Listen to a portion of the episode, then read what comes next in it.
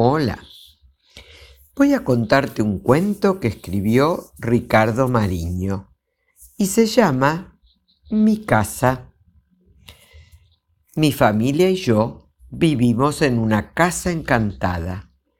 Está encantada de ser la casa más grande que se haya visto jamás. Pero para mí ello trae algunos inconvenientes. La habitación de mi hermano Berto tiene 150 metros de ancho.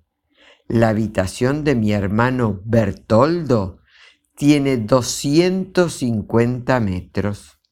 La habitación de mi hermano Bertoldino tiene 320 metros.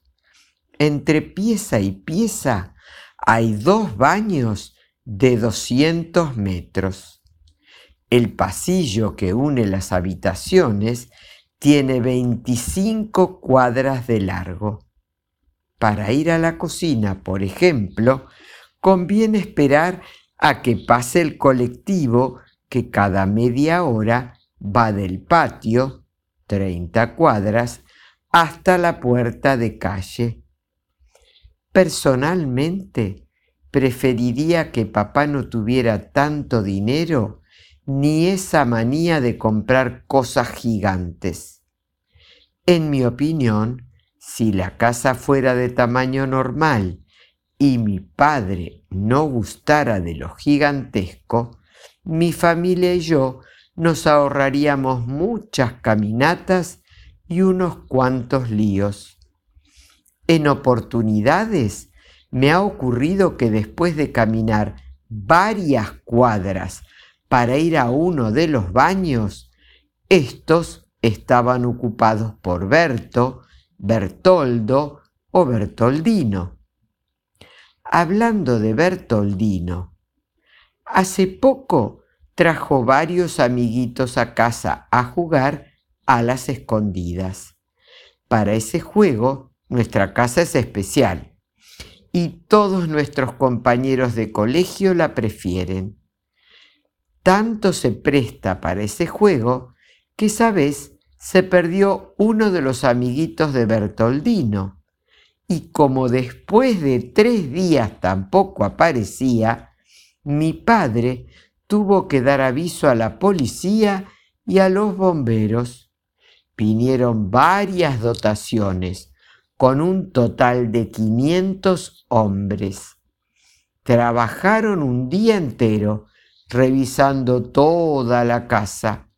Un equipo de buzos revisó el desagüe de la bañera, 150 metros de largo y 35 de profundidad.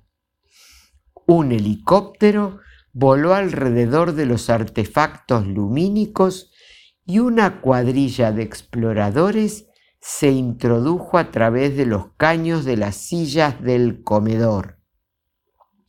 Al fin, cuando ya se veía el desaliento en las caras de quienes buscaban, el chico fue encontrado. Mejor dicho, apareció solo. De pronto se escuchó una voz de niño que gritaba, ¡Pica! piedra libre, piedra libre para todos mis compañeros.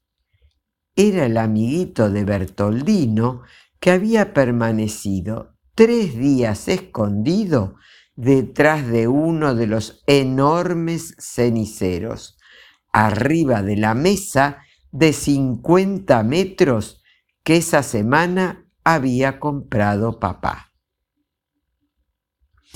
Espero que hayas disfrutado de este exagerado cuento. Que tengas un hermoso día. Que Dios te bendiga.